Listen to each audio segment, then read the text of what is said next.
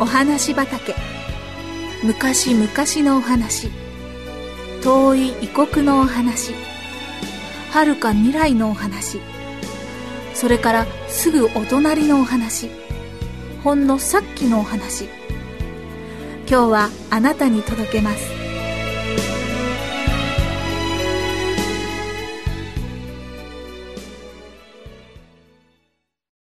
忘れられないクリスマスプレゼント。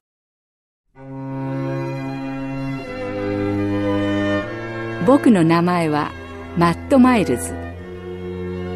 それは僕が15歳の年のクリスマスに起きた出来事だった。僕の家は農場を営んでいて15歳の僕にも薪割りや家畜の世話畑仕事など毎日多くの仕事が割り当てられていた。姉や兄たちはすでに結婚して独立していたので家は僕と父親と母親の3人暮らしであった。その年のクリスマス僕は機嫌が悪かった。というのも一人前の大人の証であるライフルを数年前から欲しがっていたのだがその年も家には十分なお金がなく買ってもらえないことが分かっていたからだうちは農場だったので家畜の肉や畑の作物また暖炉で燃やす薪には事書かなかったが現金収入は少なかったのだ。イブの夜僕はその日の仕事を早めにやり終えていつものように父親が聖書を朗読するのを聞くために暖炉の前に座っていた。しかしその日はいつもと違って夕食が済むと父親は身支度をし僕にもついてくるように言った。僕は正直嫌だった。外はもう暗く寒い上その日の日課はやり終えていたししかもライフルを買ってもらえないクリスマスだったのだから。しかし僕はしぶしぶ父親に従って身支度をし外に出た。すると家の前には荷物を運ぶ時に使うソリが馬につながれて止まっていた。いぶかる僕を急がしてソリに乗せると父親は薪を積み上げてある場所まで馬を走らせた。そして「さあ手伝ってくれ」と言うと両腕に薪を抱えてソリに積み始めたのだその薪は僕が夏中かかってせっせと薪割りをしたものだった僕が思わず「お父さんそれ一体どうするの?」と聞くと「お前最近ジェンキンスさんの家の近くを通ったことがあるか?」と言ったジェンキンズさんというのは数キロ先に住んでいる家族だが去年ご主人は奥さんと3人の子供を残して亡くなられたばかりだった。僕が「ああ今日もすぐそば通ったよ。でもなぜ?」と言うと父親が言った「この間あそこの子供が家の周りで小枝を拾ってるのを見かけたんだ。暖炉で燃やす薪がなくて困ってるに違いない。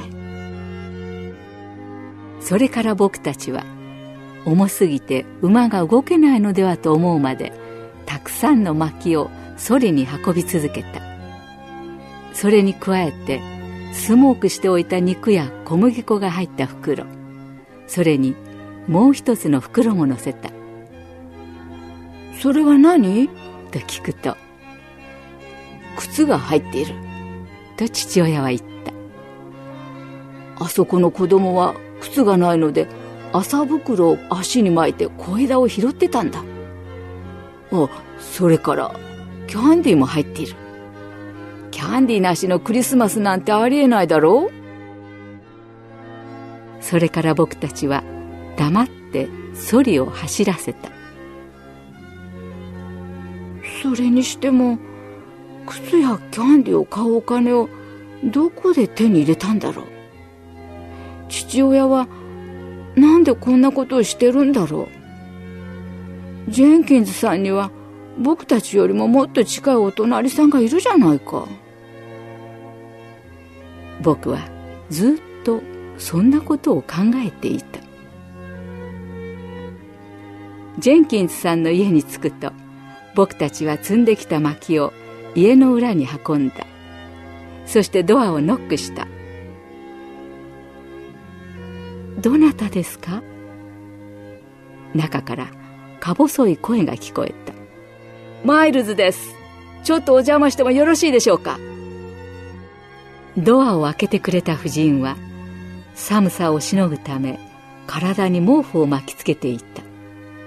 中にいた子供たちも毛布にくるまり暖炉の前に座っていたがその日は小さくてとても暖を取れるものではなかった。少しですがこれをお届けに来ました。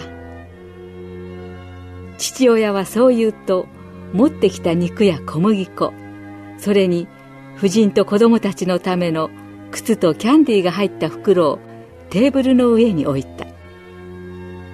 夫人は唇をかみしめ泣き出すのをこらえている様子だったがやがて大粒の涙が彼女の方を流れ落ちた。そして何か言いたげだったが言葉が出てこなかった。奥さん薪も運んできましたよ。父親はそう言うと早速少し持ってきて暖炉にくべるように僕に言った。薪を運ぶために外に出た僕はさっきまでの僕とは違う人間だった。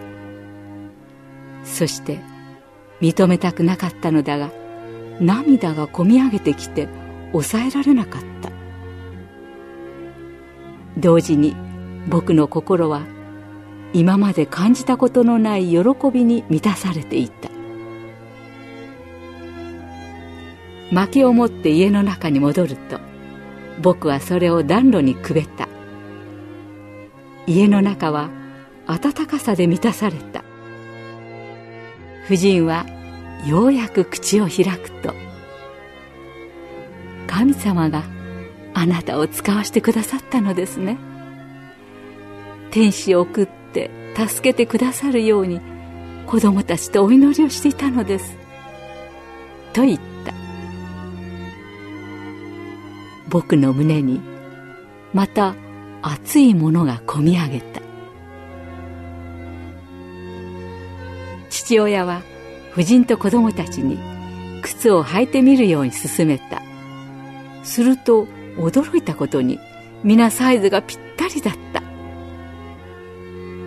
僕は本当に神様が父親をここに使わされたのだと分かった。おいとまする前に父親は子供たちを一人ずつ抱きしめた。そしてこう言った「家内が明日のクリスマスディナーに皆さんをご招待したいと言っています。うちの家族3人だけで食べるには大きすぎる七面鳥があるらしいので、明日の昼前にお迎えに来ます。夫人は大きくうなずくと、ありがとうございます。神様の祝福がありますように。と言った。帰り道。僕の心は深い喜びに満たされて外の寒さを感じないほどだった。そして父親は僕にこう言った「マット悪く思わないでくれ。実は以前にお金を貸していた友人が思いがけず返しに来てくれたのでそのお金でお前にライフルを買ってやろうと思って出かけたんだ。だがその途中でジェンキンズさんの子供たちを見かけて靴やキャンディーを買うことにしたんだよ。分かってくれるね。僕はもちろん了解したし、父親がそうしてくれてよかったと思った。実際、父親は僕にライフル以上の贈り物をくれたのだった。僕にとって一生忘れない最高のクリスマスをプレゼントしてくれたのだった。